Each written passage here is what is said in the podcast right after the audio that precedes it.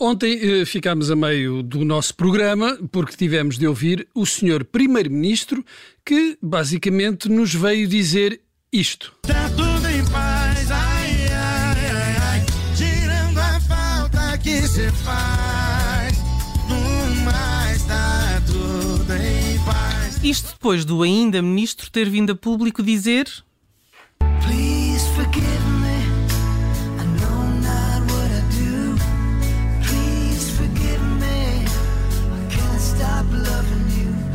Finalmente, à noite, foi a vez do Presidente da República dirigir-se aos portugueses para.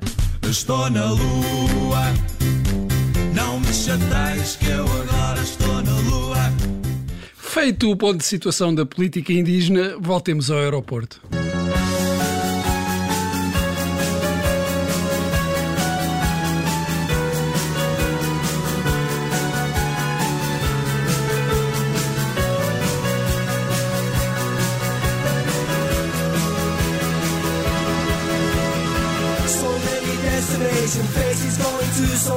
Até há, até há músicas sobre aeroportos. Bem, este é o clássico dos clássicos de músicas sobre aeroportos, também não conheço muitas mais.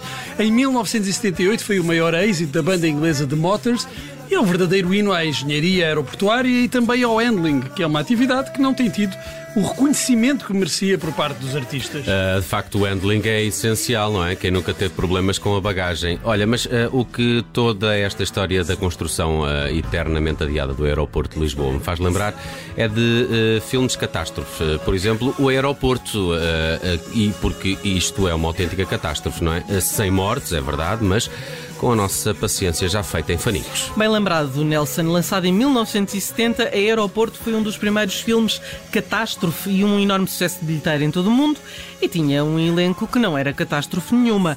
Uh, Burt Lancaster, Jacqueline Bisset e Dean Martin, entre outras estrelas, levaram milhões às salas de cinema para ver, lá está, catástrofe. E também nós pagamos para ver esta catástrofe em exibição contínua há 50 anos. E nem temos direito a uma banda sonora de qualidade.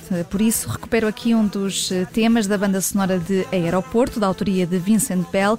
Um tema instrumental que, mesmo assim, se portou muito bem nas tabelas de vendas. Eram outros tempos.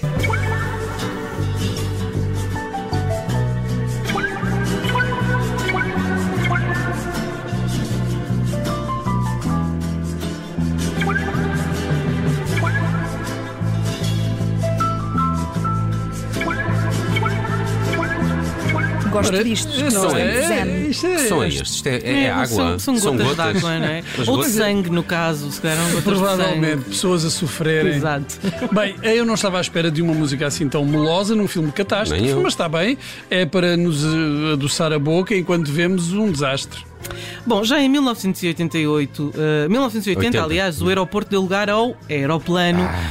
Que grande filme! Um filme para gozar com todos os filmes catástrofe e, em particular, com todos os filmes catástrofe que envolviam aviões. O filme, saído da imaginação do trio Zaz, David e Jerry Zucker e Jim Abrams, foi o primeiro de uma série de paródias a filmes conhecidos e ainda hoje é considerada uma das melhores comédias de sempre. E com toda a razão, há de Explosares, outra paródia que mete aviões, é aliás uma paródia à Top Gun, não lhe chega aos calcanhares. Tal como o assalto ao aeroporto não chega aos calcanhares do assalto ao Arranha-Céus. Bem, essa é uma opinião discutível, não é? O que não é discutível é que os dois filmes usam dois dos cenários preferidos de filmes catástrofes nos anos 70, Arranha-Céus e Aeroportos, mas se é para discutir qual dos dois é melhor, fica a saber que o assalto ao aeroporto até fez mais dinheiro do que o assalto ao Hum, Arranha-Céus. Pois, eu acredito que sim, porque os acidentes acontecem. Eu devo dizer que o finlandês Rennie Arlin, que realizou este assalto ao aeroporto, até realizou um dos meus filmes preferidos. Bem, não é bem dos meus filmes preferidos,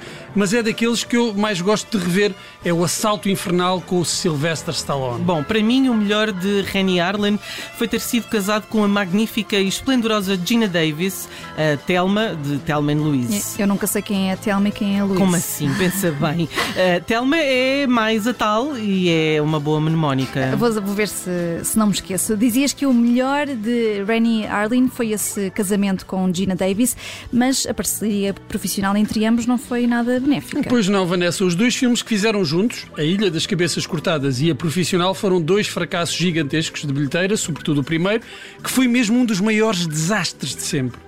Um filme que foi uma, eh, uma, foi uma catástrofe para os produtores e que praticamente mandou abaixo a carreira de Gina Davis, pelo menos no cinema, mas não aconteceu, isso não aconteceu. Eh, Bem, isto está a precisar de uma musiquita, eh, por isso vamos aqui buscar Part of Me, Part of You, da banda sonora de Thelma and Louise, só para recuperarmos coisas boas.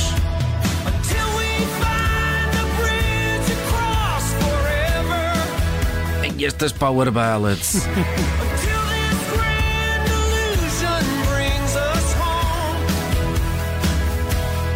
Coisas que só os americanos sabem fazer.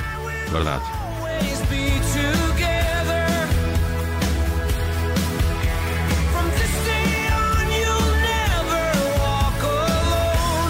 O casamento entre Gina Davis e Rennie Harlin, que não teve correspondência no sucesso profissional, lembrou-me de outros casos mais felizes de colaborações profissionais entre marido e mulher. A mim também, e o primeiro em que pensei foi o de Susan Sarandon, a Louise de Thelma e Louise, e Tim Robbins, que realizou A Última Caminhada, o filme que deu o Oscar, aliás, eh, de melhor atriz a Sarandon. E que tinha esta Dead Man Walking de Bruce Springsteen como tema principal da banda sonora. Neath the summer sky, my eyes went blind. Estava rouco? Sister, I won't ask for Está muitas vezes. Está, não está? Acontece-lhe muito. É ele e o Rod Stewart. Tonight the clouds above my prison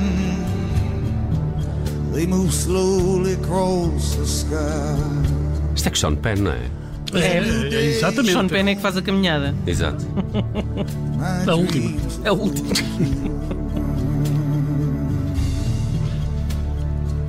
A canção esteve nomeada para os Oscars, mas perdeu para Colors of the Wind, o, do filme Pocahontas. Também seria injusto dar outro Oscar ao Bruce Springsteen quando tinha ganho um, eh, dois anos antes. Foi, foi Filadélfia? Foi, Exato. foi, já vamos falar disso. Ah, já lá cheguei. Mas se achas que isso seria uma injustiça, lembra-te que Alan Menken, o compositor de Colors of the Wind, já ganhou oito Oscars nas categorias musicais. É. Só fica atrás de Alfred Newman, que ganhou nove, todos para melhor banda sonora, e que foi o compositor da banda sonora do filme Aeroporto, Oh, pelo uma qual coisa ainda... leva a outra. É verdade, pelo qual ainda recebeu uma nomeação póstuma. Bruce Springsteen ganhou, sim, como dizias, com Streets of Philadelphia, do filme Philadelphia, que deu a Tom Hanks o primeiro dos seus dois Oscars. Estou em crer que esta conversa toda foi para preparares uma aterragem. Estou certo ou estou errado? Está certíssima, Ah, Judite. E isto porquê? Porque em 2004, no filme Terminal de Aeroporto, Lá está, aterragem. Hanks, e ainda vamos à aterragem. Hanks fez o papel de Viktor Navorsky, um refugiado que fica a viver no terminal do aeroporto. A história era inspirada num caso real de um refugiado iraniano, Mehran Nasseri, que viveu durante 18 anos no terminal 1 do aeroporto Charles de Gaulle, em Paris. E uns anos depois, Hanks participou noutro filme sobre uma história verídica também, a do piloto eh, Sully eh, Sullenberger, que em 2009 eh, conseguiu amarar um Airbus A320 no Rio Hudson, depois de ter ficado sem motores devido a um choque com pássaros. Eu acho que a assim. solução para o novo aeroporto até podia estar aí, Olha, não era? também. olha. Nem era preciso construir nenhum aeroporto, basta contratar o piloto ou então Tom Hanks e eles ensinam ah, a amarar com toda a segurança no Mar da Palha. Andamos, andamos nós aqui há 50 anos a discutir a localização do aeroporto e afinal a solução está aqui: usar o belíssimo estuário do Tejo como pista de E aterragem. depois iam lá os cacilheiros recolher as pessoas. Pá, não, não usa os recursos, não é? Não, isto, isto é. Tem ali o Samoco, dá, dá, dá, Então, vou, vou à praia Não é? ou, ou cachaça. cachaça. Será que o cachaça ainda funciona bem? Enfim, vamos todos aprender a voar.